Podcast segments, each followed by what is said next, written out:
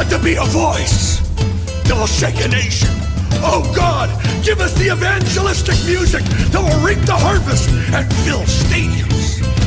God, we're daring to believe for a revolution of sound that will rip open the heavens and shake history.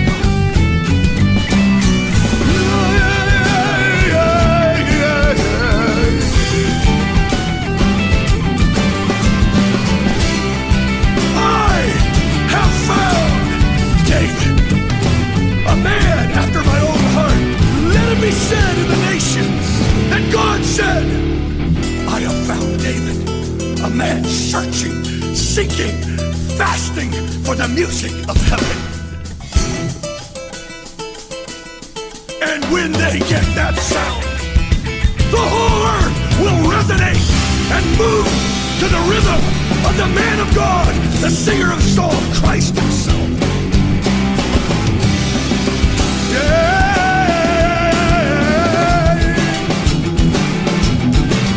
So we call him forth over the land in the secret places of devotion.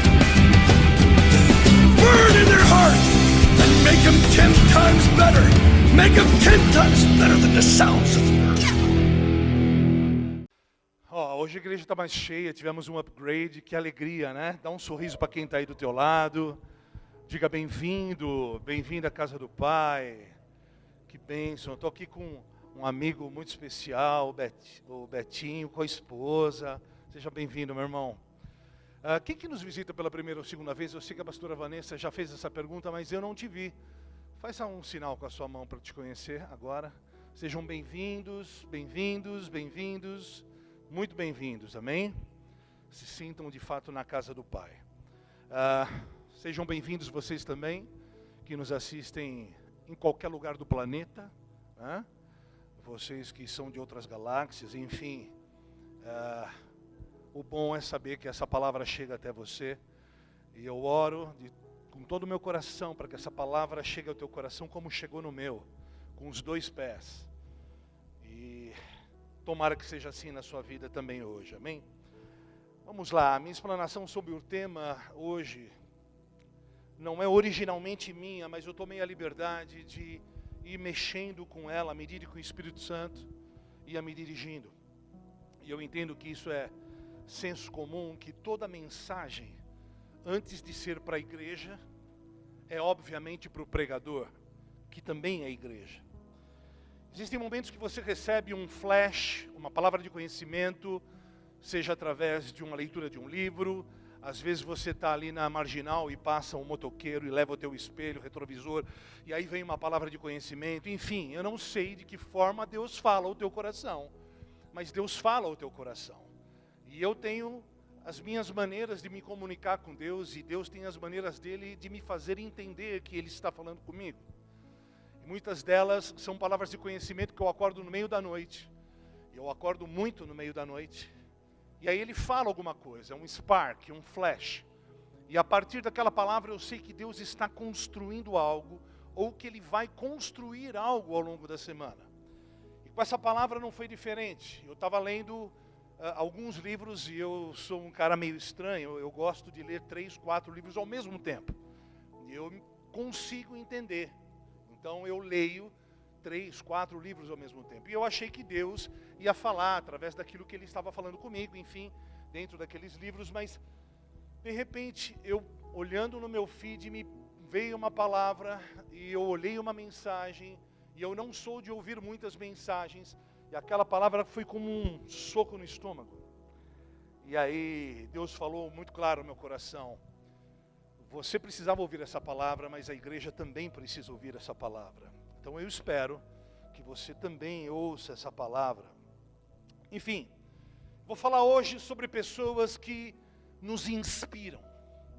Você já foi inspirado por alguém? Seja no trabalho, seja num âmbito eclesiástico mesmo, alguma pessoa que você viu e você falou: Uau, eu quero me parecer com esse cara. A primeira vez que eu fui na minha única igreja que eu tive na minha vida, eu olhei para o pastor e eu fiquei apaixonado por Jesus, porque eu via Jesus na vida dele e eu falava: Meu Deus, eu quero ser como este cara. Você já teve algum lampejo na vida assim? Talvez você tenha querido ser como a Madonna, eu não sei, como a Lady Gaga, como. não sei. Mas eu queria ser como aquele pastor. Talvez você tenha um hobby e guardadas as devidas proporções e brincadeiras à parte, mas às vezes você tem um hobby, você é esportista e você se espelha em alguém assim. Não, é, não há nada de errado nisso. Sim ou não? Você se inspira em alguém. Enfim, existem homens em todas as esferas da sociedade que podem nos inspirar. Um governante, um estadista, até um político pode nos inspirar. É mais difícil, mas podem nos inspirar esportistas podem nos inspirar. Existiram homens que mudaram a história, porque inspiraram outros homens e marcaram a história. Estadistas que marcaram a história, filósofos que foram como divisores de água na sua época, e pessoas que a gente fala hoje ainda como, como algo recorrente. Você fala algumas pessoas, Falam até hoje de Sócrates, Platão, Epíteto, enfim, não é coisa de se botar no feijão. Mas são pessoas que a gente fala até hoje. Né? Quem está estudando? Pitágoras. Pastor, o que, que é isso? Já ouviu falar nisso? Tem algumas pessoas que estão olhando assim para mim com uma cara de. Enfim, gente. São pessoas que marcaram a história. De alguma maneira, pessoas que passaram pela linha da eternidade pela história da humanidade e deixaram um legado, marcaram história. Pessoas que deixaram um legado que marcaram história, são os history makers. Quem lembra de uma mensagem intitulada History Maker? Algumas pessoas lembram atrás. Essa mensagem não tem nada a ver com aquela mensagem, mas é sobre isso que eu quero falar hoje, sobre pessoas que passam em nossa vida e que marcam nossa história que marcam a história da humanidade, seja sobre uma visão macro, ou seja num âmbito uh, mais natural, mais dentro da nossa vida corriqueira, do nosso trivial cotidiano, alguém que passa por nós, mas marca a história. Faz sentido? Eu quero hoje falar de gente que faz a diferença. Você já teve gente na sua vida que fez diferença? Pessoas que muitas vezes naquele dia mal, aquele dia que você fala, cara, hoje não, eu estou para estourar. E aí você lembra daquela pessoa. Por quê? Porque de alguma maneira aquela pessoa, ao passar pela sua vida, fez diferença. Faz sentido isso? Pessoas que você chega na sua faculdade e você fala: Meu, eu não vi a hora de te ver. Eu precisava falar com você, eu precisava te ouvir pelo menos. Por quê? Porque foram pessoas que de alguma maneira, de uma maneira macro ou não, fizeram diferença na nossa vida. Eu quero falar destas pessoas que fazem diferença. Pessoas que quando passam pela nossa vida abrem leques de perspectivas, de esperança.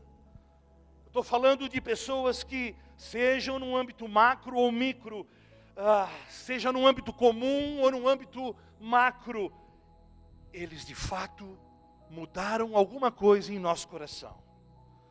Estou falando de pessoas que invariavelmente nós temos prazer de estar perto. Já sentiu o prazer de estar perto de alguém? Cara, é tão gostoso estar perto de você. Eu falo isso para o Caco, e eu não estou jogando confete nele. Tem pessoas que é gostoso estar perto, é uma delícia, faz bem a voz é gostosa, a maneira de falar, a pessoa é engraçada, eu não sei, ela tem alguma coisa que te põe para cima, te faz ficar bem. Faz sentido isso? Esta é uma história de guerreiros que eu vou contar hoje. Vou falar hoje sobre homens de guerra, homens que, em tempos como os de hoje, particularmente difíceis, homens que fazem diferença.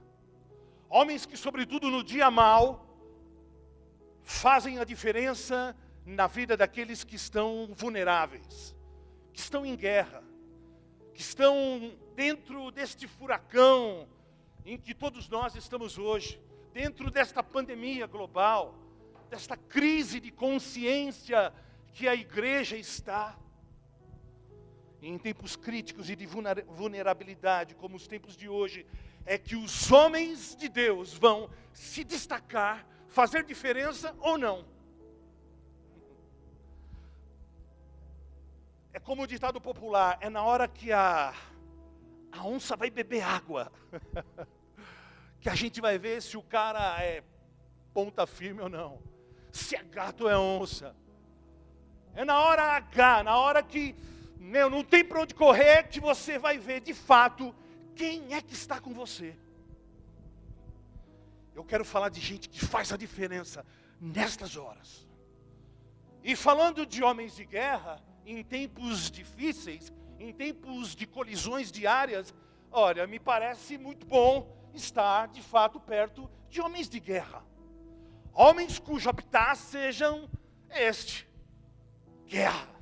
Eles estão habituados com a guerra, com as dificuldades, com as pressões, com os reveses da vida. Ah, eu quero estar perto de homens de guerra. Faz sentido isso?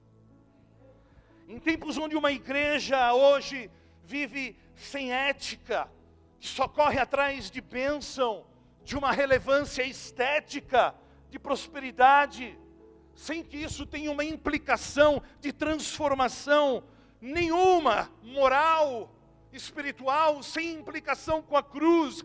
Ah, eu quero estar perto de homens que fazem diferença.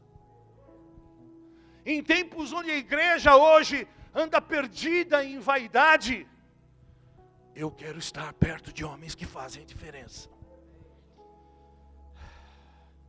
São nestes tempos que vão aparecer as pessoas que Deus diz que é um remanescente fiel. E nesses dias difíceis, as pessoas ao teu redor ou vão fazer toda a diferença para bem, ou infelizmente eu tenho uma triste notícia de dizer que eles vão fazer diferença para mal.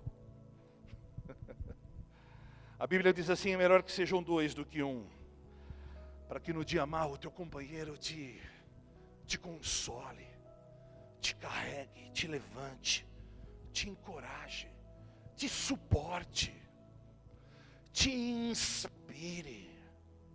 E suportar não é aquela coisa de, pô, eu tenho que de novo ver o caco no domingo. Não, é, é dar suporte, é dar o ombro, é ser uma plataforma para que ele vá mais longe. São nesses dias maus que nós precisamos ver na igreja e na sociedade, igreja, homens que inspiram. Mas como eu disse, existem também homens que na mão oposta quando estão por perto de Jeová. Eles drenam tua energia. Pessoas que deveriam ser fontes se tornam ralos. Eles drenam tua energia, são como vampiros espirituais. Eu sei que você nunca viu gente assim, só lá depois do trópico de Capricórnio. Mas às vezes, talvez, certamente, na trajetória da vida, você vai se deparar com algumas dessas pessoas, que ao passar por você, chegando perto de você, a gente não sabe nem explicar porquê, mas elas nos drenam, puxam a nossa energia. E por que, que Deus nos diz isso? Nos diz isso? Porque é importante a gente saber quem é que está perto de nós nestes dias. São dias difíceis. São dias críticos. Ou só eu tenho esse olhar?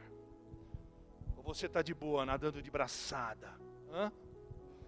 Se você está, glória a Deus, eu vou orar para que você continue assim, porque você é uma exceção.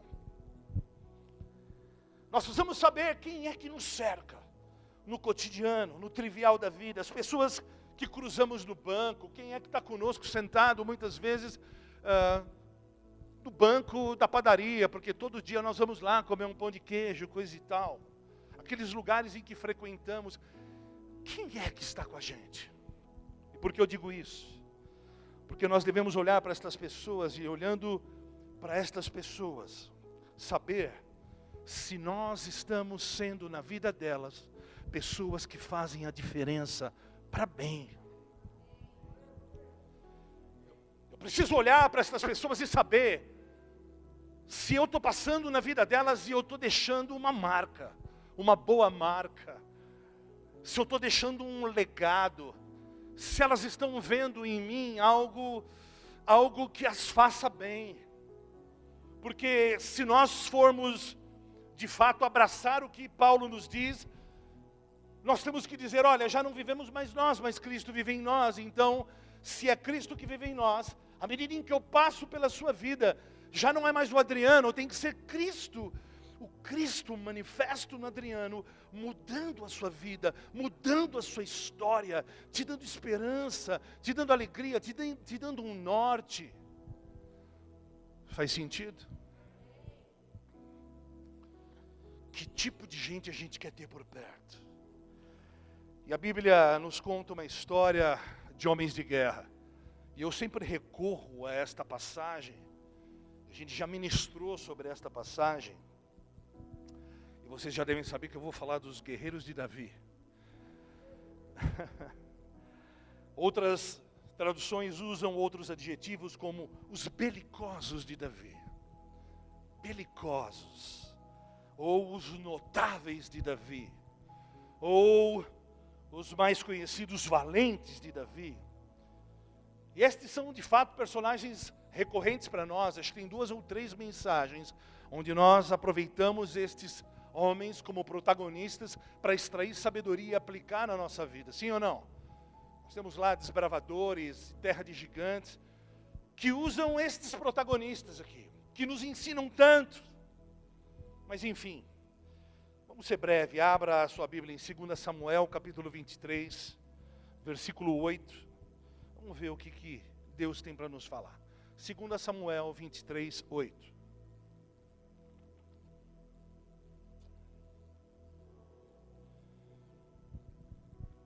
E está escrito assim, minha versão é NVI.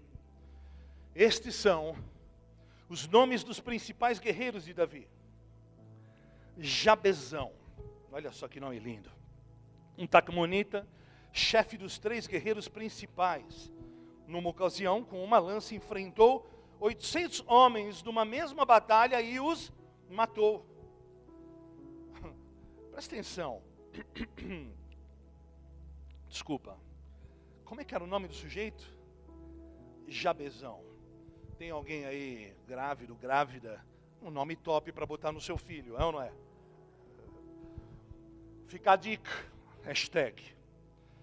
Mas a Bíblia fala de 30 grandes homens.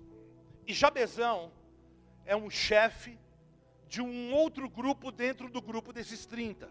Ou seja, haviam 30 valentes, mas dentre os 30, três se destacavam.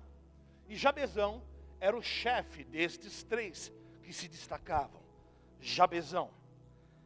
E aqueles homens inspiradores, homens de guerras, homens fortes, homens de grandes virtudes, homens leais, como a gente vai ver, eles eram homens que faziam toda a diferença, mas a tônica nunca foi essa. Pelo contrário, a Bíblia diz que eles eram a escória da sociedade. E eu gosto da Bíblia porque ela é extremamente franca. Existem algumas traduções que o tratam de os vermes da sociedade. Que lindo isso, hein? Hã? Eles eram os vermes da sociedade. Eles eram uh, criminosos, muitos deles. Muitos estavam na caverna de Adulão injustamente, mas muitos estavam justamente. Estavam de maneira justa. Eram fugitivos da justiça. Eles eram homens endividados, homens violentos. Eram corintianos. Uai, Certamente dia corintiano. Você me ama? Eu só quis quebrar o gelo, gente. Vocês me amam ainda? Eles eram homens como eu e você. Muitos injustiçados e muitos se identificavam com Davi, porque Davi também era um injustiçado e estava ali dentro dessa caverna. Mas aquele homem, Jabezão, que ontem era um verme da sociedade, um fugitivo genuíno da sociedade, agora estava matando 800 homens. Como assim? 800 homens, meu irmão, peraí, para para pensar. Nós não estamos lendo um gibi da DC Marvel. É a Bíblia, é história com H, aconteceu. 800 homens. Meu irmão, a gente não está matando nem pardal. Como é que um cara mata 800 homens? Já tentou matar um pardal? Tenta matar um pardal. Você passa um mês para tentar matar um pardal. Pode pegar um caminhão, você não consegue matar o pardal. O cara matou 800 homens. Como assim? Que história é essa? Quem é esse cara? Que tipo de cara é esse? Olha, eu não sei que tipo de cara é esse. Mas em tempos de crise eu quero gente assim perto de mim. Eu quero nego macho, nego que vai até o fim. Então eu já dei a deixa. O nome da mensagem de hoje é Até o fim. Pode botar aí. Em meio às crises da vida, eu e você precisamos nos cercar de homens que vão até o fim. E mais do que isso, nós precisamos ser aqueles que a sociedade, olhando para nós, sabem, porque sabem que nós iremos até o fim.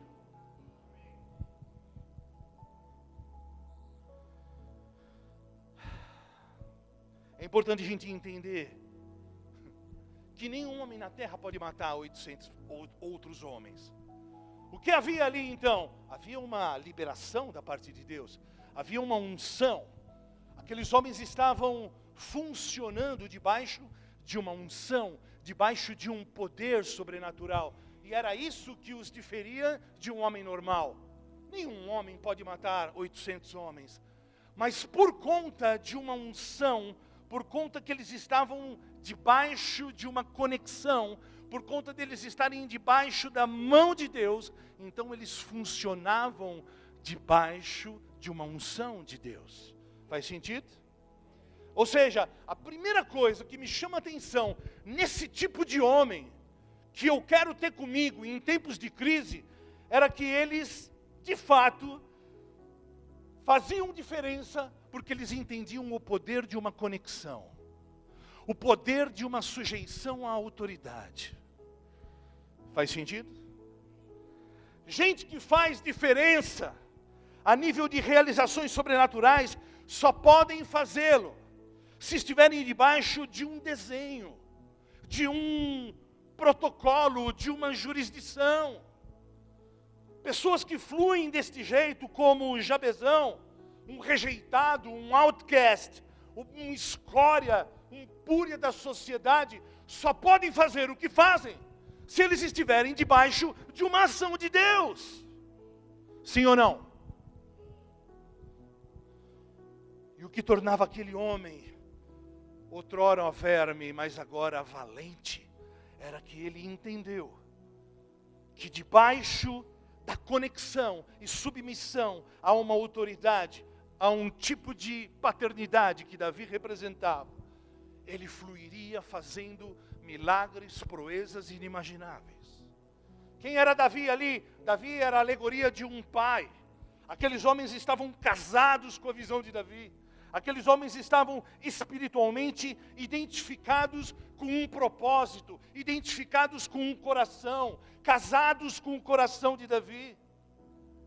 É importante a gente destacar que apesar deles estarem conectados a um tipo de paternidade, e que isso é que lhes conferia unção, também demandava da parte deles um sim.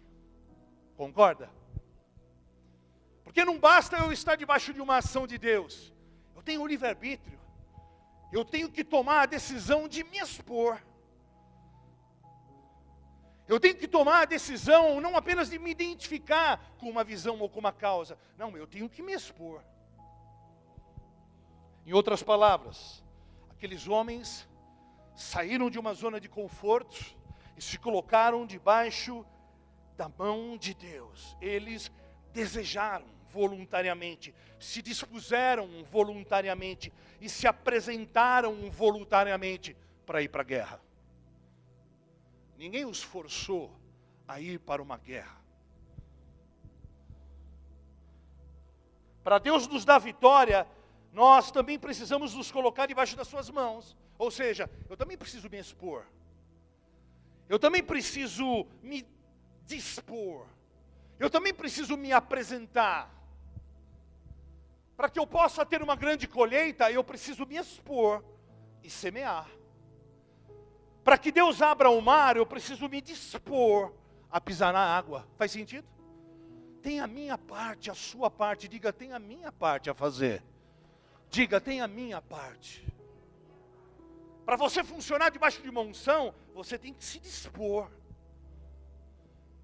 Quem está entendendo? Aqueles homens mostraram a cara, se dispuseram.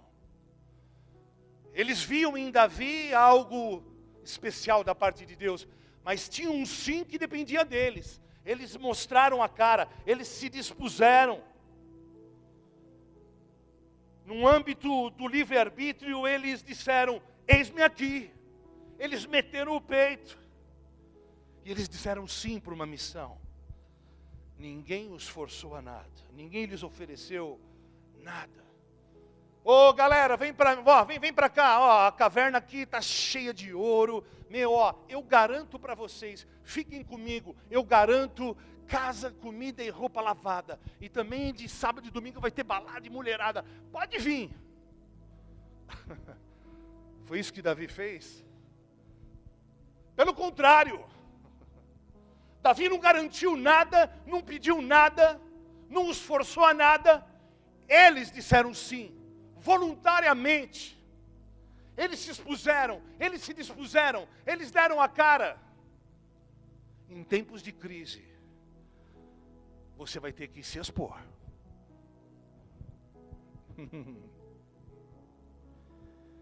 e uma das coisas que me chamam a atenção, em Jabezão, por exemplo,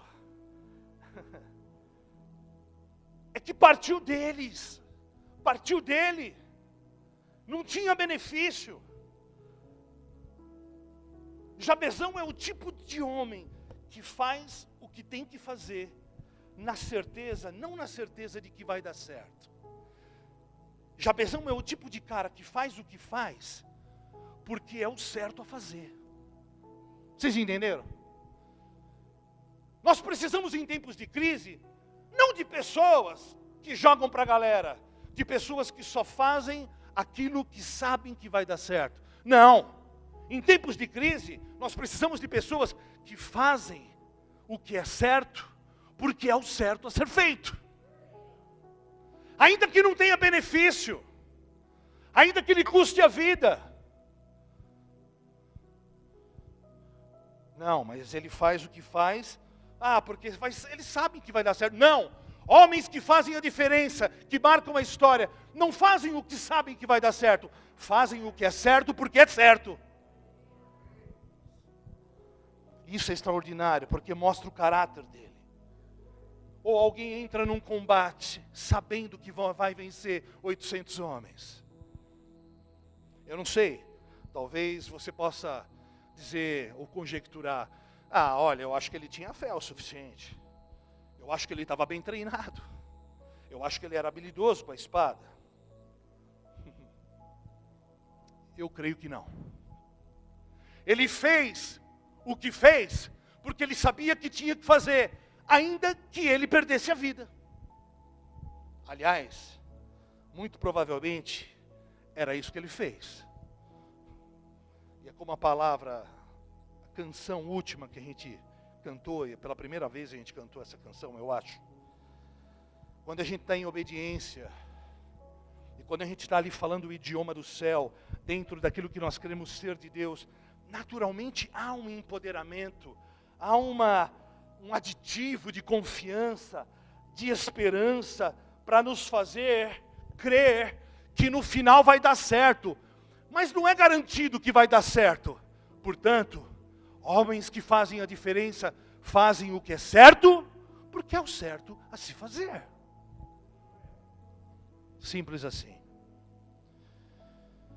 Quem faz a diferença no mundo, aqueles que vão chegar ao fim, não são homens que acreditam que vai dar certo, não são engenheiros de obra pronta, ou aqueles que esperam que vai dar certo, porque na grande maioria das vezes, creio eu, vai acontecer o contrário.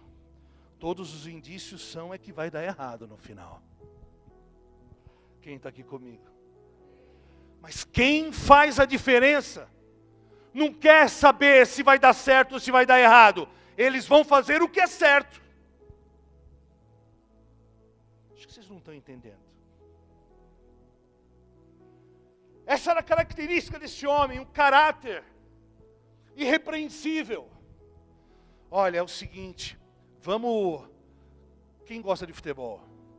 O brasileiro gosta. Não, ó, é o seguinte, vou dar um exemplo.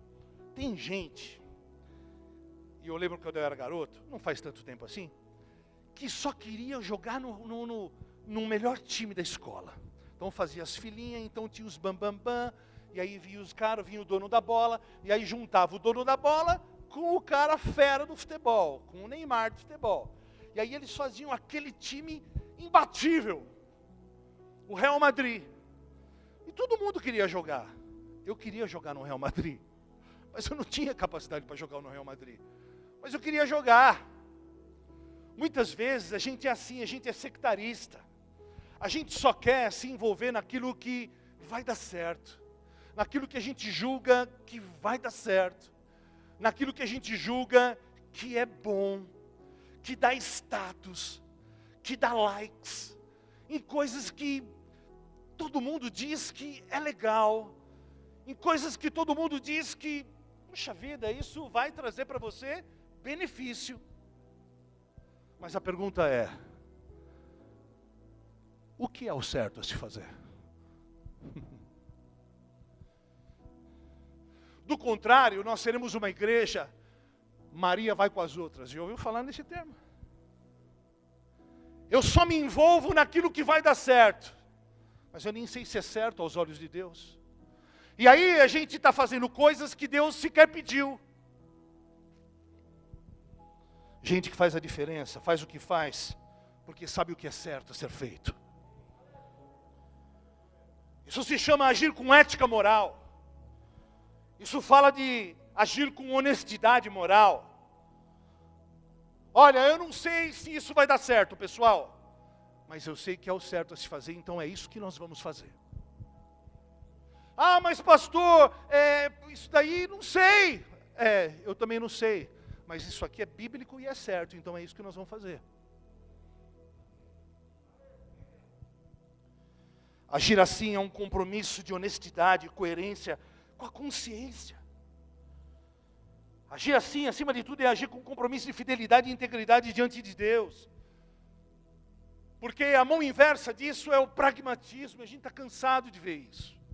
Os pragmáticos, os burocratas espirituais, aqueles que só fazem aquilo que, que vai dar certo, ou aquilo que trazem um pseudo-benefício. Deus nem está no negócio. O pragmático, o burocrata espiritual, é esse cara frio, que fica fazendo cálculos, prognósticos e probabilidades para ver se vai dar certo. E ele calcula os riscos para saber se ele investe ou não naquele processo. O pragmático ou o burocrata não se move por propósito, ele se move por necessidade, ele se move por impulso, ele se move por aquilo que aparentemente vai lhe dar algum benefício. Ele não se move por propósito. O selo de que Deus falou ou não é ter a testificação de que o resultado vai ser bom para ele. Vai ser bom para ele? Ah, então Deus falou. Ah, não vai ser bom para ele. Ah, então Deus não falou. Vamos sair dessa igreja, porque olha, saíram três líderes, três supervisores. Tem alguma coisa acontecendo. Jesus, Maria José.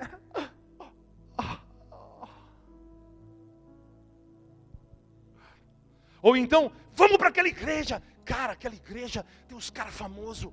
Mano, eu sou músico. Quem sabe rolam. Mano, já pensou fazer uma jam? Quanto disso a gente já viveu aqui? Porque tinha gente famosa. E aí vinha uma galera para ver os caras famosos, para tentar um biquinho no louvor. Hey!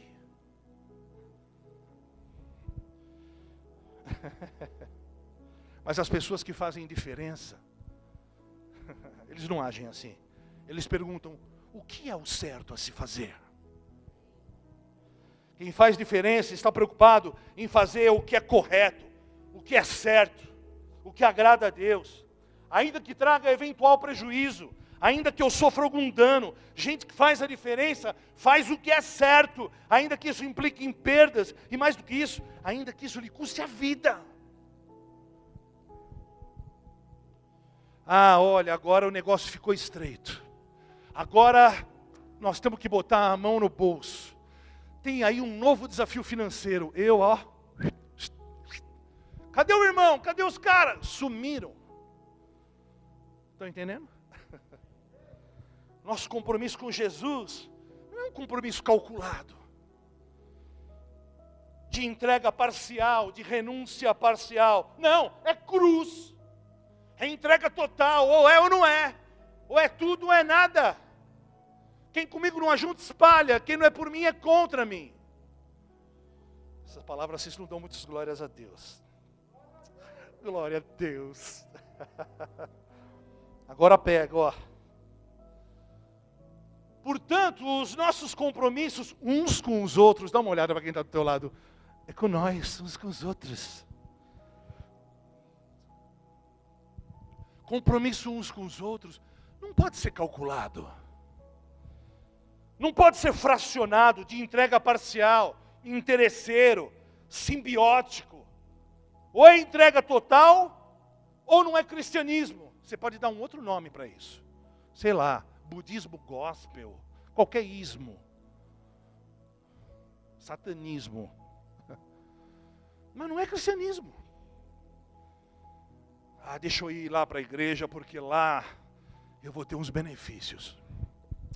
Lá eu vou ter umas paradas que vai, cara, vai me dar uma exposição.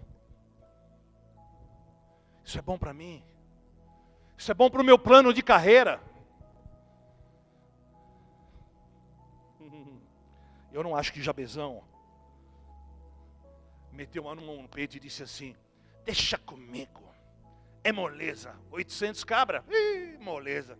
Deixa comigo, deixa, deixa comigo. Não, obviamente não. Agora ele dizia assim: Olha, ainda que eu morra, e isso é o que menos importa, eu vou fazer o que é certo. Eu vou até o fim. Eu estou fechado. Eu não estou aqui para brincar. Eu não estou de moleza. Eu não estou brincando de ser crente. Eu não estou brincando de cristianismo. Eu não estou brincando com a vida e nem com a vida dos outros. Eu estou aqui porque eu morri e eu sou um homem morto. Então eu vou. E se eu morrer, morri. Morri. Se morrer, morri. Mas eu vou fazer o que é certo a ser feito. Ele fez o que era certo. Porque senão, meu irmão, nós vamos construir uma igreja de gente fraca, covarde, mole, que no dia mal aborta o processo. Ah, olha, ficou meio embaçado o clima agora, então, sabe o que, que é? Já estou orando aí faz um tempo. Deus falou, para com isso, rapaz. Deixa de ser covarde. Deus não falou nada. Desculpa você que nos visita, mas aqui é dessa maneira. Jesus ama a gente, ele fala assim. Porque do contrário, no dia mal, a gente vai correr. Ah, olha, isso aqui está um pouco desproporcional. Olha, porque o pastor me trata de um jeito e trata ah, do outro jeito. Cara, enquanto isso está cheio de gente morrendo lá fora. Meu Deus, eu posso até morrer, mas eu morro lutando. Eu morro lutando e não acovardando.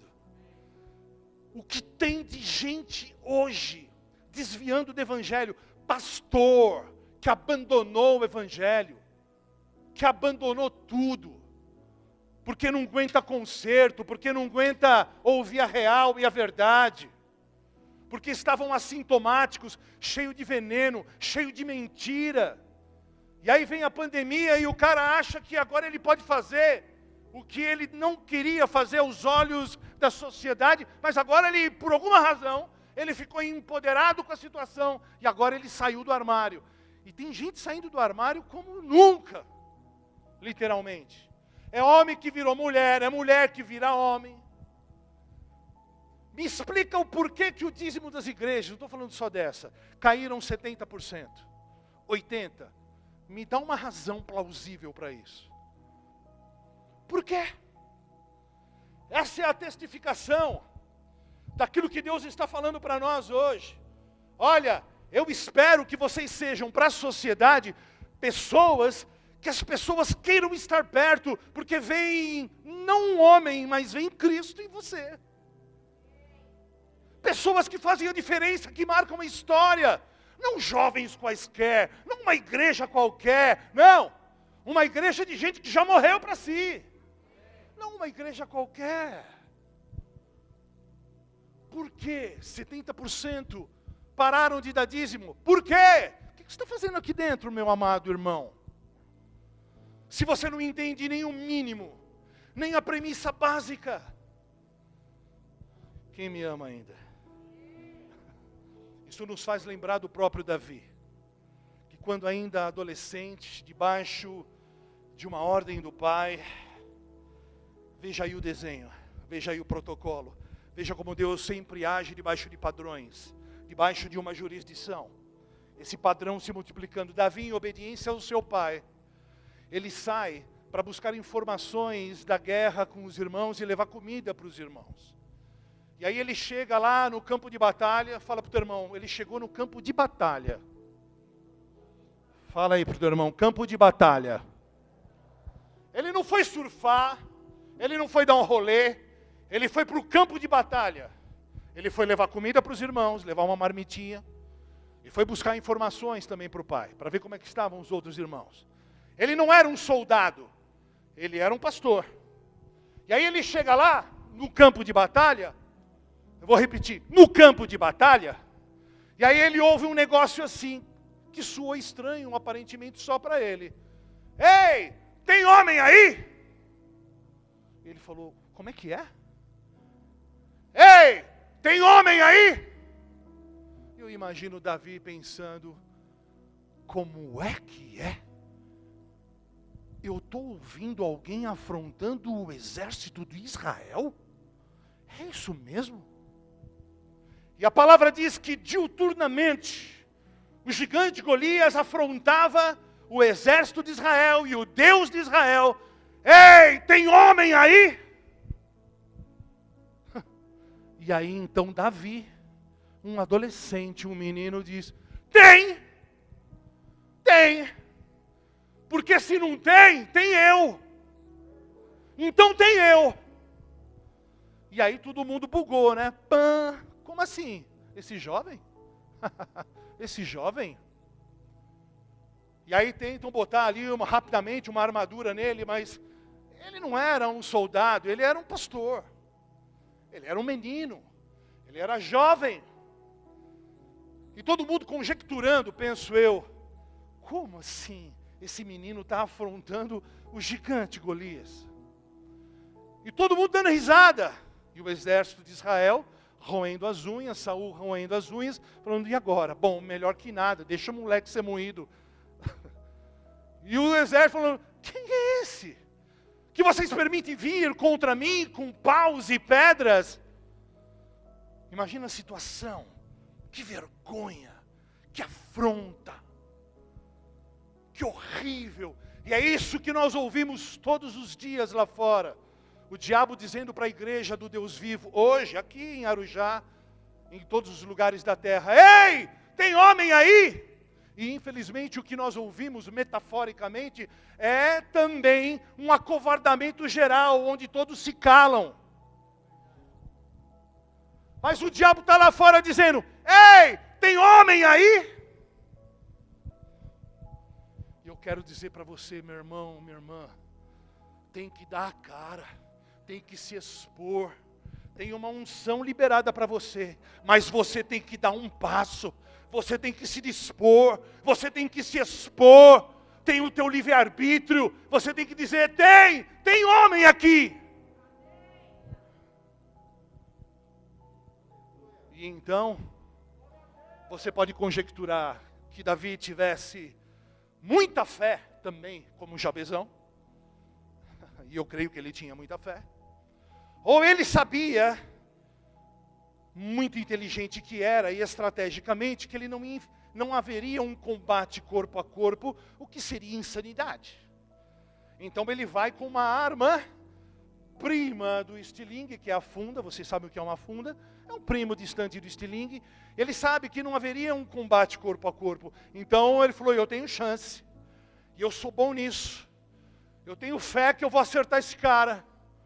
E ele tinha uma larga experiência que lá no secreto, onde ninguém viu, mas Deus viu, ele já tinha matado o leão, o urso e tal. Então falou: o quê? Isso aí? eu sei em quem tenho crido. E aí então ele vai. Ele vai, e aí vocês conhecem a história. Uau! Pum! Acabou. Ele destrói aquela falácia, aquela aquele levante, se eu vou morrer, se vai dar certo, se eu vou acertar o gigante, se eu tenho fé que eu vou acertar, se eu vou errar, isso tudo está fora de cogitação. O que não pode é alguém afrontar o meu Deus. Se morrerei ou, virei, ou viverei, o que menos importa. Mas o certo é fazer o que é certo. Vou te falar uma coisa, metaforicamente, alegoricamente. O que é que você tem dito para o diabo quando você abre a internet? Quando você sai com aquela garota e para na rua escurinha? Quando você escolhe ter uma vida dúbia, uma vida escura, uma para a sociedade ver e outra para ninguém ver.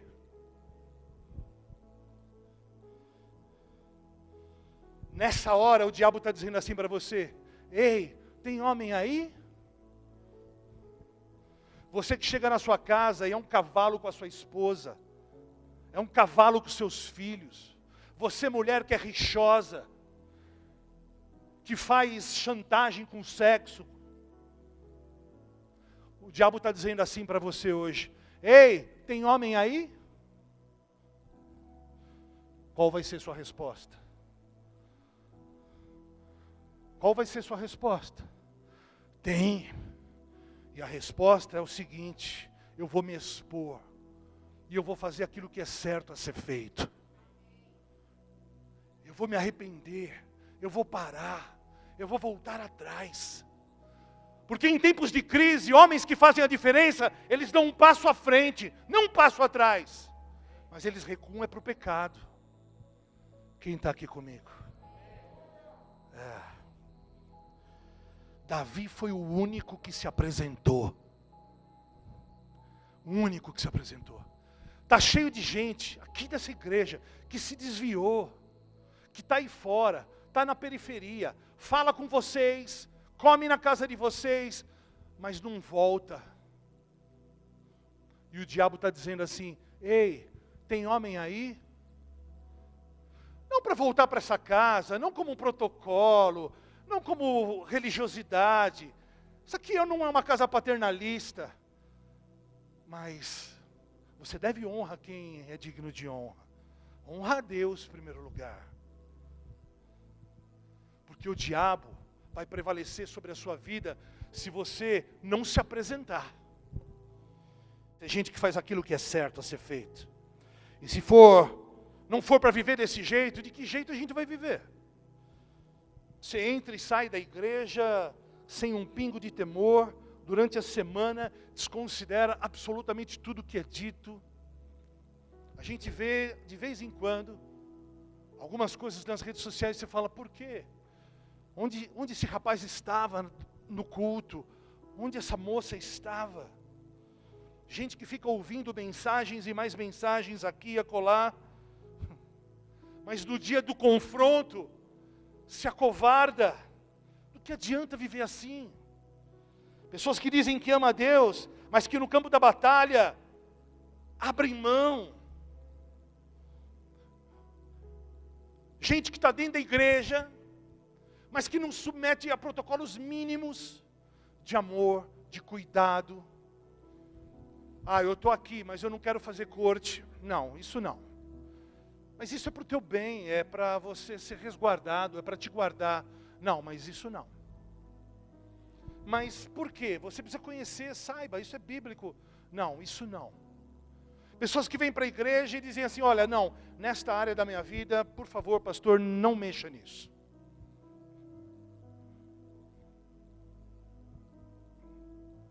Que tipo de vida você está preservando?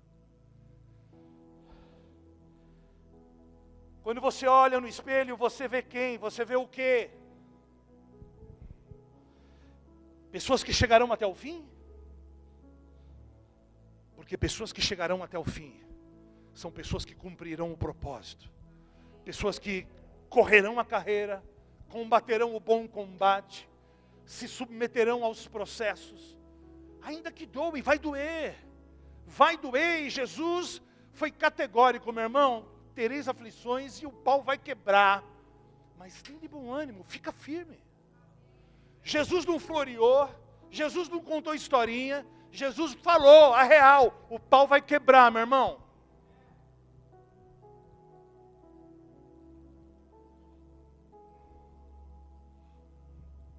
E é assim na vida. Gente bonita que só se mistura com gente bonita, gente rica que só se mistura com gente rica. Ah, porque é do, da minha estirpe, é minha galera é do meu style. Mas Jesus fazia justamente o contrário. Na igreja é diferente, você acha? Óbvio que não. Eu só vou chegar perto de gente bonita também, gente que tem um estereótipo legal, gente que tem um Instagram legal, gente que tem muitos likes. Então a gente faz um collab. Manja um collab? você me empodera, eu te empodero, você me dá like, eu te dou like, e aí a gente faz um círculozinho, e aí você vê um monte de gente com voz na internet, falando um monte de lixo e groselha para neófitos, e um monte de gente morrendo, porque estão olhando só o estereótipo, estão de olho nas vitrines gospel. Sabe o que é isso? Sensualidade gospel dentro da igreja.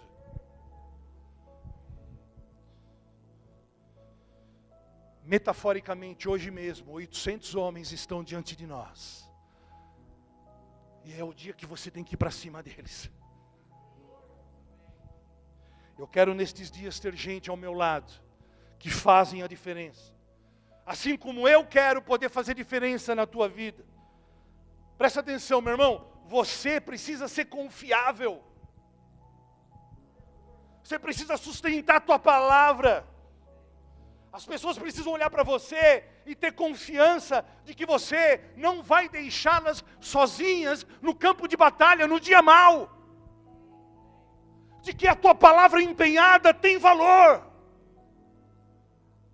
De que você não está aqui dentro brincando, ou você veio de outro lugar para ver se tem uma, uma varoa. Tem muita varoa, meu irmão, mas as, Qual é a pergunta certa a se fazer? Pega ele, Jesus. Você precisa ser confiável. Sabe, a maior prova de amor é ver alguém se colocando no lugar do outro. Eu costumo dizer que talvez a maior prova de amor é, é, é, ver alguém orando por você. Acho que hoje, só depois de mais de 20 anos de convertido, acho que eu tenho alguém que ora por mim.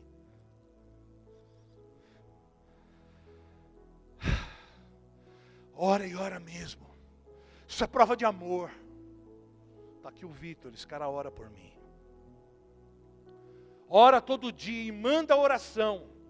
Não é um minuto, não é dois, às vezes é dez, às vezes é vinte minutos, orando, orando, orando, orando. Cara, eu quero gente desse tipo do meu lado. Ele nem me conhece. Isso é evangelho. Isso é evangelho. Se colocar no lugar do outro, se tornar um escudo pelo outro, suportar as pessoas em amor, ainda que ele não mereça. E o que passar disso, sabe o que é? É ortodoxia circense, ortodoxia entorpecida, ortodoxia sem vida, é palavra que mata.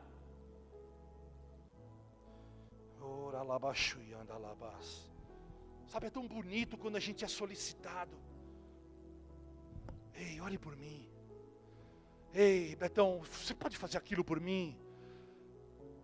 Fernando, faça aquilo para mim, por favor. Ei, Tata, faz aquilo por mim. Sâmia, faz aquilo por mim. Sabe o que, que é isso? É um elogio. Onde eu estou dizendo assim para você, eu confio em você. Eu confio em você, eu sei que você vai fazer por mim. Eu sei que você está me guardando. Eu sei que você está me dando suporte naquilo que eu não posso agora. É um elogio ser solicitado. Mas tem gente que, quando solicitado, torce o nariz, foge, dá um jeito de se esquivar, dá um jeito de sumir. Ei, você faz oferta hoje? Ah, tá bom. Hum.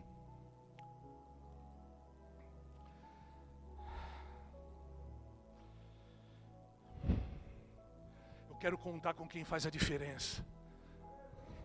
E eu quero que você conte comigo para fazer a diferença na sua vida. Olha só, mais à frente, ainda em 2 Samuel 23, os versos 9 e 10, a gente vê um outro personagem dentro aqueles três especiais, que é Eleazar. E é uma história sensacional, emocionante.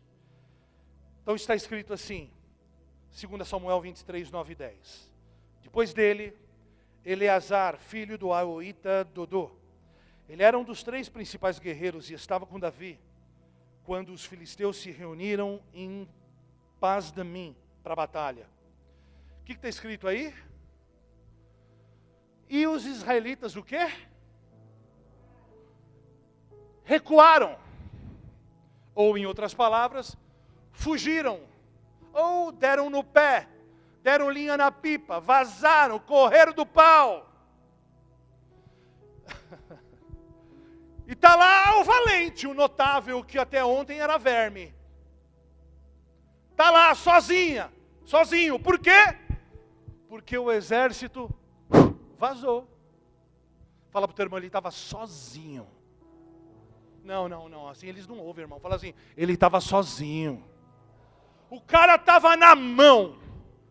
O cara estava na roubada, na mão, porque o exército, ó, deu no pé. Mas aí, olha que bonita a história. Mas ele se manteve em sua posição. Olha só, olha esse cara. Ele se manteve em sua posição. Ele não se demoveu da sua posição.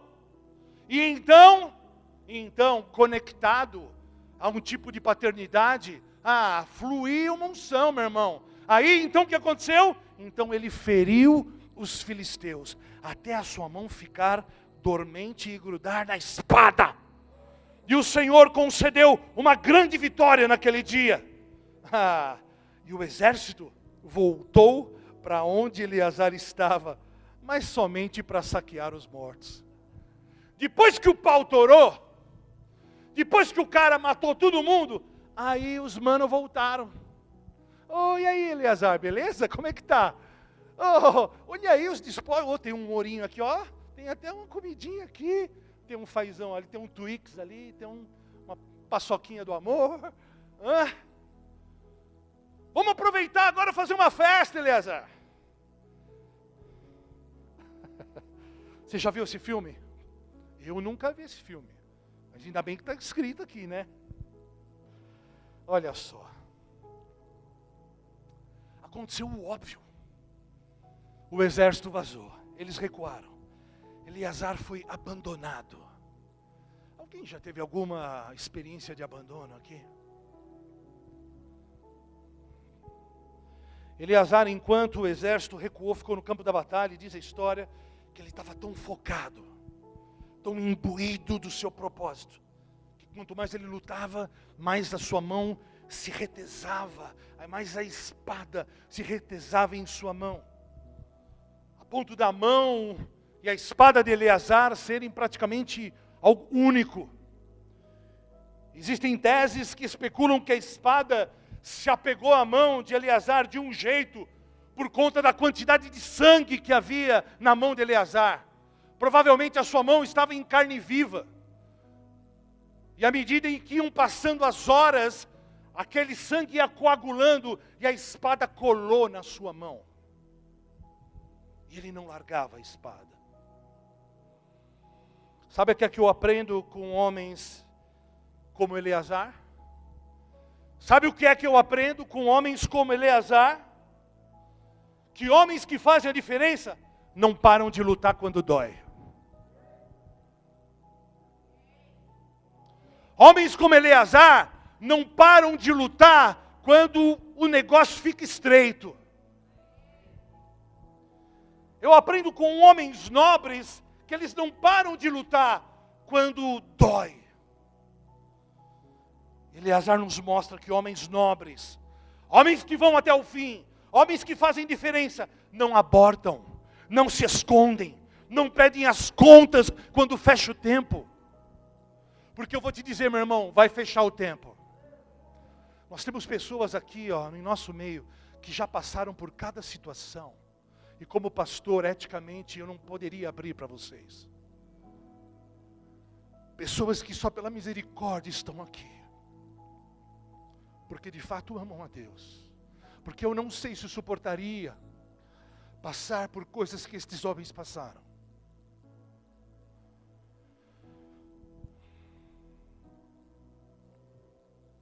Esses homens não pedem a conta no dia mal tempos de empoderamento digital é fácil a gente pagar de mocinho na rede social, fazer boas obras e a gente fica sabendo de casos e situações assim terríveis, situações que são pura fachada. É bonito a gente ver pessoas ajudando umas às outras quando não nos custa nada, quando não há sacrifício. É bonito ajudar até o dia que aparece o piano para carregar. Aí a gente vê quem é quem. No reino é assim. E vai ficar pior, porque Jesus disse que seria assim. Olha, eu ajudo quando dá, e se der. Mas no reino não é assim. Eu ajudo quando não dá. olha, esse mês está embaçado, esse mês está osso. Ou seja, o que, que eu estou dizendo? Que se doer um pouco, aí então eu não posso. Mas gente que faz a diferença é no dia que está osso, é que ele põe a mão no bolso, é no dia que dói que ele põe a mão no bolso. Olha, os grilinhos, cri, cri, cri. E os grilos crê, né? Cri, cri, cri. Gente que faz a diferença não para quando está doendo. Ai, vai doer no bolso, vai doer não sei o quê. Ai, eu não consigo largar esse mano, não consigo largar esse. Ai, ela é tão cheirosa. Ai, esse menino, ai, que doce, que fofo. É um salafrário bandido que só quer, que está de olho só, mas você está lá. Jesus me ajuda. Olha, eu não costumo fazer isso. Nós estamos em mês de pandemia, como eu disse, 70% caiu. Vocês nos viram sacudir o coqueiro? Vocês nos viram ficar falando de dízimo de oferta mais do que antes? Não, vocês nos viram falar menos do que antes. Sim ou não? Mas os desafios estão aí. Sei se vocês perceberam, mas a bateria é nova. É nova, olha que linda ela é nova. E a bateria que nós tínhamos também era doada há mais de sete anos. Está aí, ó, é nova. Eu não te pedi nada. Eu não te pedi nada. Agora, em era digital, nós precisamos, para você e para os seus filhos, e a gente tem muitos planos, de uma câmera, precisamos de uma placa. Eu não te pedi nada. Mas fica a dica. Porque homens que fazem a diferença não esperam uma necessidade, eles se antecipam. Quem antecipa, governa.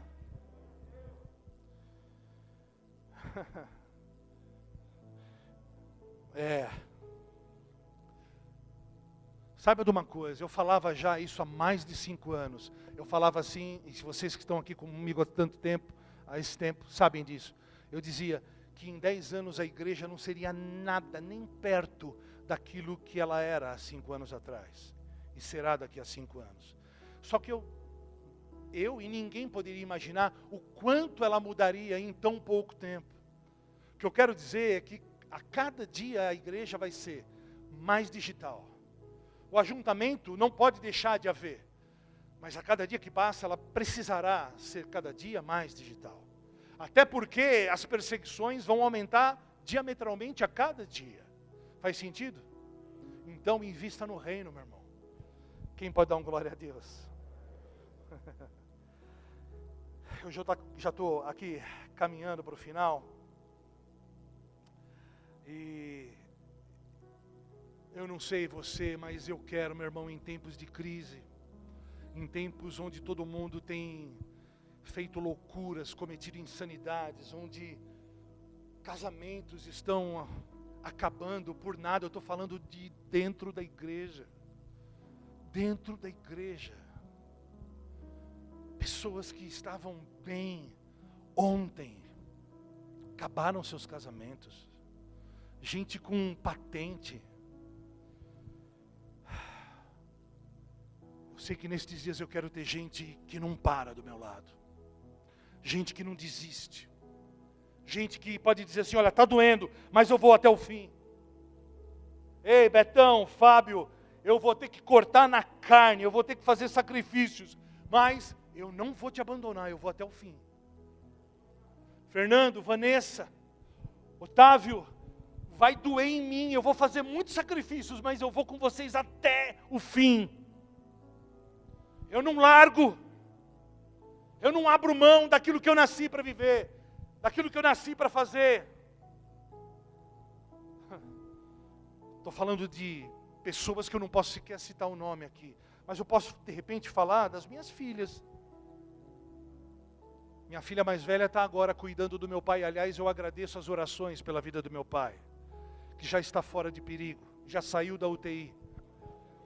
Mas minha filha está lá, com 22 anos de idade, está cuidando do vovô, está dando banho no vô, está botando fralda no vô.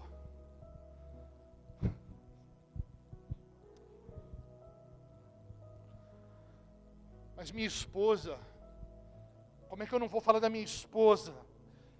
Ontem a gente estava conversando um pouco, ela estava me contando um pouco mais da sua vida. E tinha coisas que eu ainda não sabia.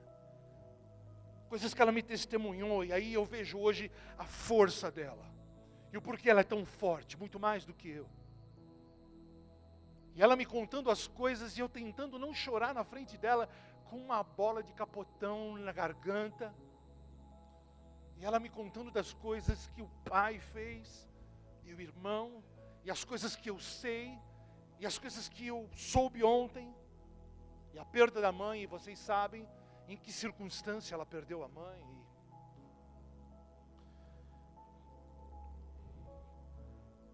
Sabe, em todo o tempo ela não parou. Por mais que doesse, ela não parou. E ainda que esteja doendo hoje e está doendo, ela não para ela não para por nada. E quantas mulheres hoje aqui, são muito mais fortes que os homens, elas podem doer, o calo aperta, a situação estreita, mas elas não param. Eu posso falar isso da Vanessa, eu falo isso do Fábio e de tantos outros. Posso falar isso da Ana, que diante de tanta coisa louca, não para, está aqui.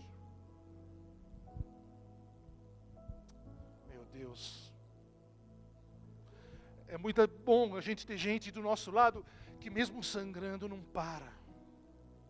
Não para. Não para. É gente que não abandona, que mesmo doendo continua avançando.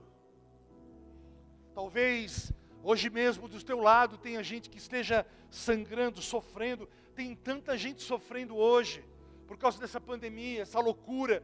Tanta gente assintomática que tem botado para fora tanto monstro interior, tanta coisa maluca acontecendo. Tanta gente que está estourando, explodindo, gente que já passou do limite. Ou gente que ainda está no limite, mas que está prestes a jogar a toalha. Tem muita gente que está tentando se equilibrar com inteligência emocional. Gente que ainda não reage, continua agindo. É nesse momento que eu quero te fazer uma pergunta. Será que não tem ninguém ao teu lado que você reconheça que cuidou de você? Gente que amou você. Gente que cuida de você que pagou preço por você. Você que está aí na, na sua casa, no trânsito, olha para dentro da sua casa, porque começa dentro da sua casa, provavelmente com o seu cônjuge, gente que chora com você, que sofre com você, pessoas que comeram um, caminhão de sal com você gente que sofreu e tem sofrido com você. Deixa eu te perguntar, você já agradeceu por ela hoje? E mais do que isso, você já agradeceu ela diretamente por isso? Porque a Bíblia diz que a vida passa como uma fumaça que num instante se esvanece.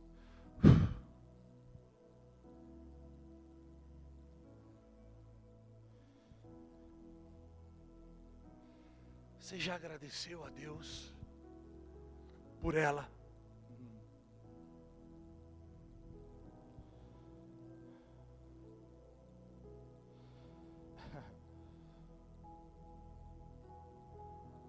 Eu agradeço muito a Deus pelos remanescentes fiéis da gravidade zero.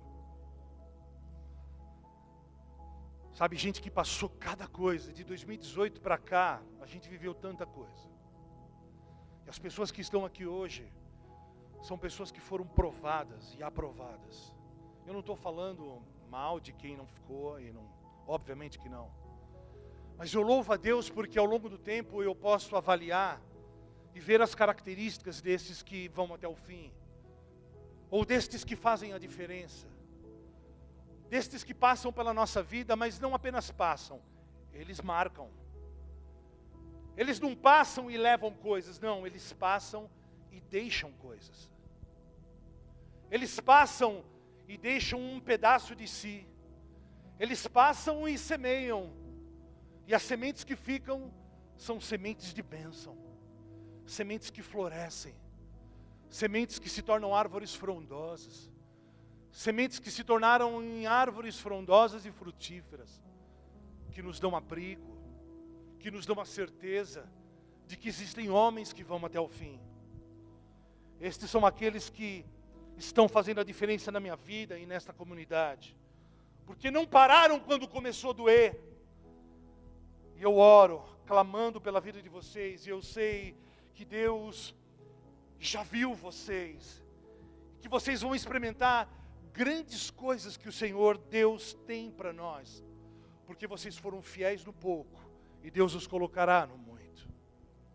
Eu oro para que Deus possa, de fato, fazer vocês experimentarem o que nunca ninguém experimentou nessa comunidade e na sua vida, pelo fato de vocês estarem persistindo.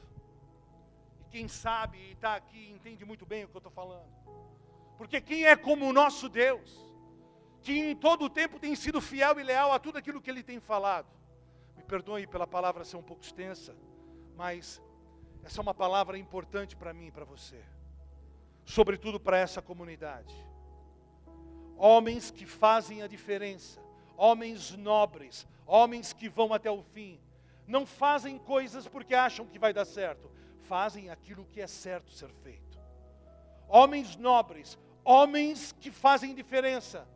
Não fazem coisas ou investem em coisas porque isso lhes trará benefício. Não, provavelmente o contrário, lhes trará dano, mas eles fazem o que é certo ser feito.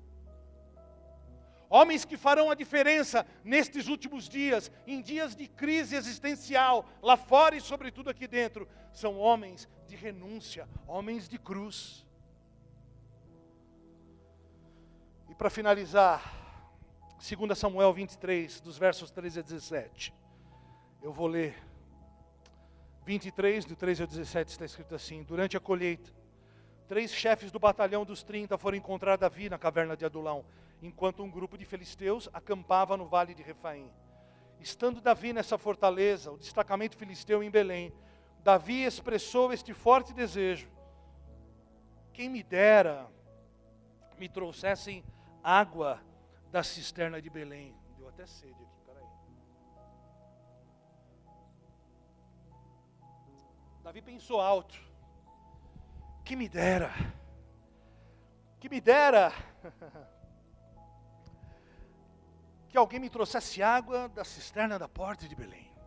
Então aqueles três atravessaram um acampamento filisteu, tiraram água da cisterna e a trouxeram a Davi. Mas Davi se recusou a beber. Em vez disso, derramou-o como oferta ao Senhor e disse: O Senhor me livre de beber desta água. Seria como beber o sangue dos que arriscaram a vida para fazê-la. E Davi não bebeu daquela água. Foram estes os feitos dos três principais guerreiros. Olha só. Vocês sabem, a história é essa: Davi e os valentes ali, exilados dentro de uma caverna, a caverna de Adulão, uns justamente, outros injustamente, homens que eu já falei que eram ali o lixo da sociedade, e eles estão ali, funcionando debaixo daquela conexão, debaixo daquela unção, e então se desenrola a história. E Davi pensa com seus botões assim: ah que gostoso seria poder tomar um, uma coca gelada. Estou fazendo aqui uma metáfora, mas uma aguinha fresca da cisterna de Belém. Que delícia seria! Ele só pensa alto. Davi só pensa ali com seus botões. Davi não pediu nada para ninguém, não pediu para os seus homens, ele apenas pensou. E ele não o fez propositadamente para para que alguém fale, olha, acho que ele está dando uma indireta, hein? Ó, oh, acho que ele está jogando verde. Não! Por que não? Porque era absolutamente impensável alguém furar o arraial do inimigo. Davi nem imaginava uma coisa dessa, era impossível cogitar, conjecturar algo assim, porque era impossível. Belém estava totalmente sitiada, cercada pelo exército inimigo. Davi não faz como certos paternalistas fazem por aí, olha, invista na minha vida, no meu ministério. Olha, você tem que me honrar, porque aí então uma unção especial vai fluir sobre você. Não sei se você já viu isso por aí. Eu também nunca vi, eu estou só. que me contaram. Então, então é isso, ele não faz algo tipo, ah, eu vou jogar um verde, algo pensado, ah, eu vou tentar ver ali se, se eles fazem algo por mim, eu vou testar o coração deles.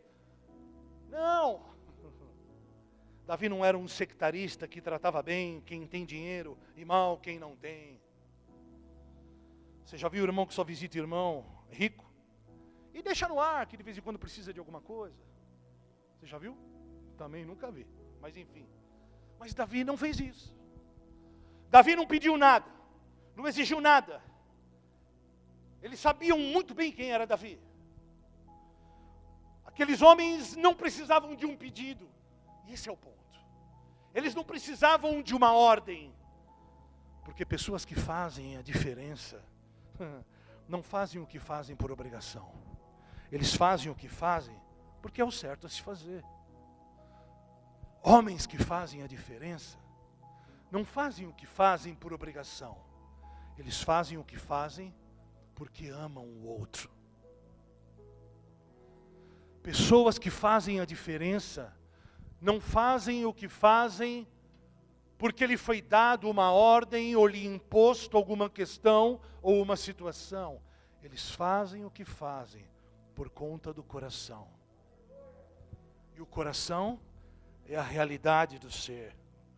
Eles fazem o que fazem porque eles amam, porque eles são assim. Eles simplesmente são assim, porque eles amam, faz parte da sua natureza. Eles amam, por isso eles fazem. Faz sentido isso para vocês? Ele simplesmente ama.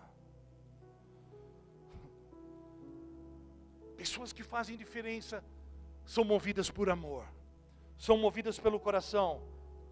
Pessoas que chegam até o fim, fazem o que fazem, porque eles têm um coração movidos pelo coração de Deus. Eles não fazem o que fazem porque tem uma ordem. Eu imagino aqueles homens olhando um para o outro. Você viu o que, que Davi falou? É, o negócio está estreito lá e tal, mas bora lá. Vamos lá buscar? Vamos, vamos embora. E aí eles atravessam o arraial do inimigo. Eles simplesmente furam uma cidade sitiada, cercada pelo inimigo, e pegam a água para Davi. Davi não precisou pedir, insistir, insistir e depois cobrar de novo. Não. Davi nem pediu aquilo.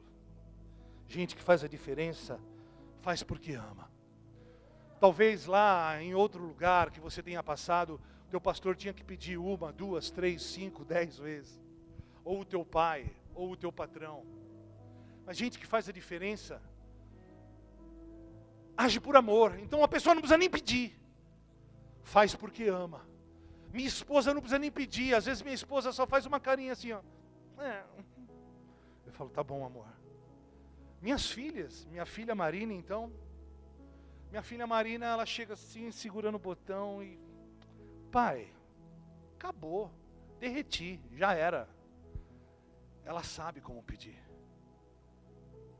Às vezes ela não precisa nem. Faz sentido para você? Porque para quem ama, nada é pesado. Nada é pesado, absolutamente nada é pesado. Ontem eu liguei para minha filha lá no hospital. E ela está dormindo com o vovô.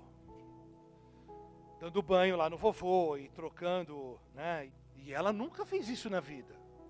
E é o vovô. E aí dá banho no vovô. E aí é a terceira noite que ela dormiu lá. E não é uma cama. É um sofazinho ajustado ali. E eu fiquei falando assim para ela, filha, você deve estar tá quebrada, né? Você está cansada, você nunca viveu essas coisas.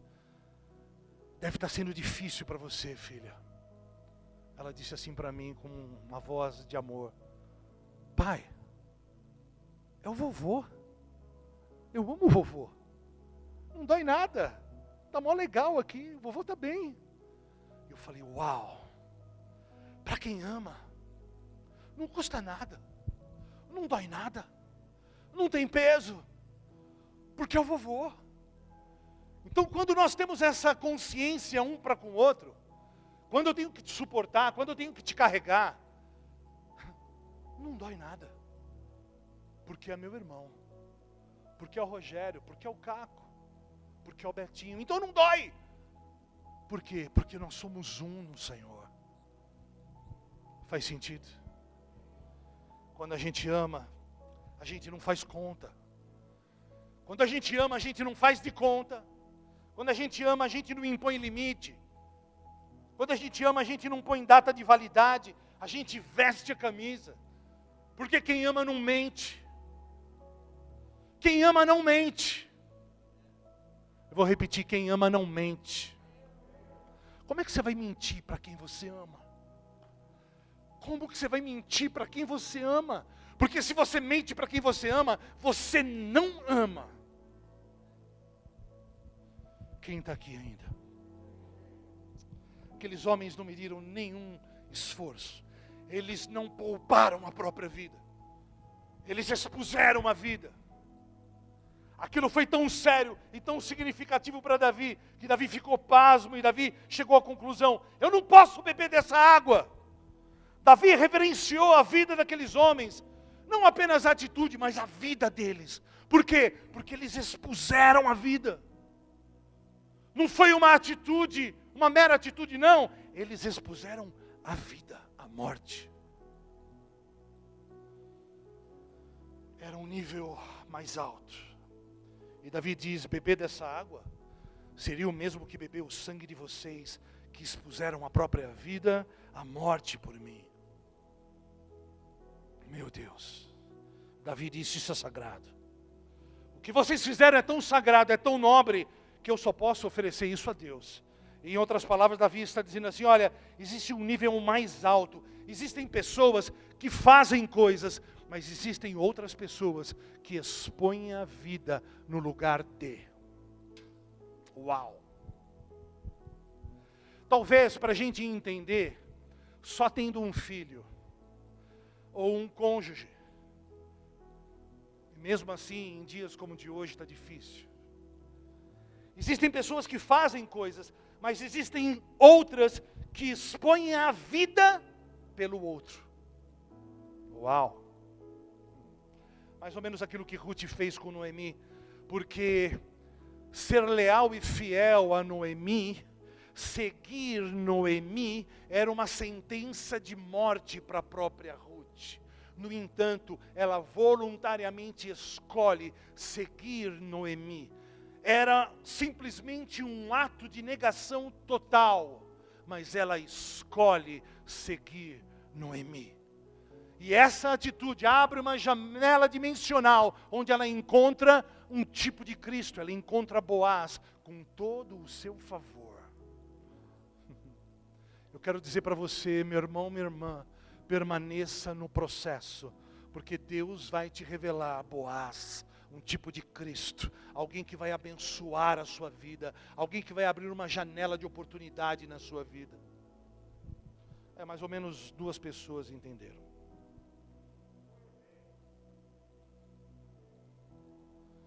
Essa palavra é boa para mim, porque ela confronta o meu egoísmo. Não sei se para você, mas para mim ela confronta o meu egoísmo. Porque nesta palavra eu vejo que homens que a priori eram piores do que eu, porque eles eram como vermes aos olhos da sociedade.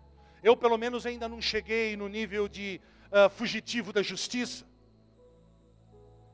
Estes homens estavam empoderados, fazendo coisas sobrenaturais e tiveram a história, escrito os seus nomes na história, porque eles estavam conectados a um tipo de paternidade e fluíam em bênção, fluíam em unção.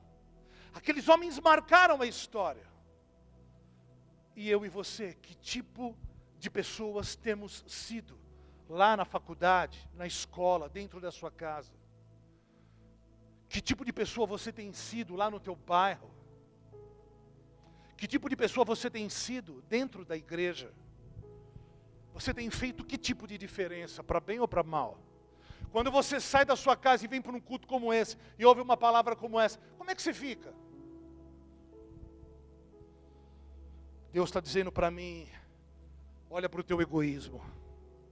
Deus está confrontando as minhas muitas murmurações, as minhas ingratidões, as minhas desconfianças. Deus está hoje confrontando a minha falta de fé. Quando Ele fez tudo o que fez, e muitas vezes a gente se pega murmurando, dizendo: Ah, Deus, está tão difícil hoje. Olha só, ontem a gente estava comendo né, os pepinos, o chuchu, a carne do Egito, mas agora, olha aí o que a gente está comendo, esse manazinho aqui. Tem gente que está reclamando. Vamos colocar de pé. Seja alguém com quem as pessoas querem estar. Marina, Vitor, seja alguém que vai marcar história. Seja alguém que por onde passar, vai virar tudo do avesso, como Paulo e Silas faziam. Seja alguém por onde passar, as pessoas vão desejar estar com você. As pessoas vão querer estar com você. As pessoas vão querer apenas ouvir sua voz. Feche teus olhos. Feche teus olhos.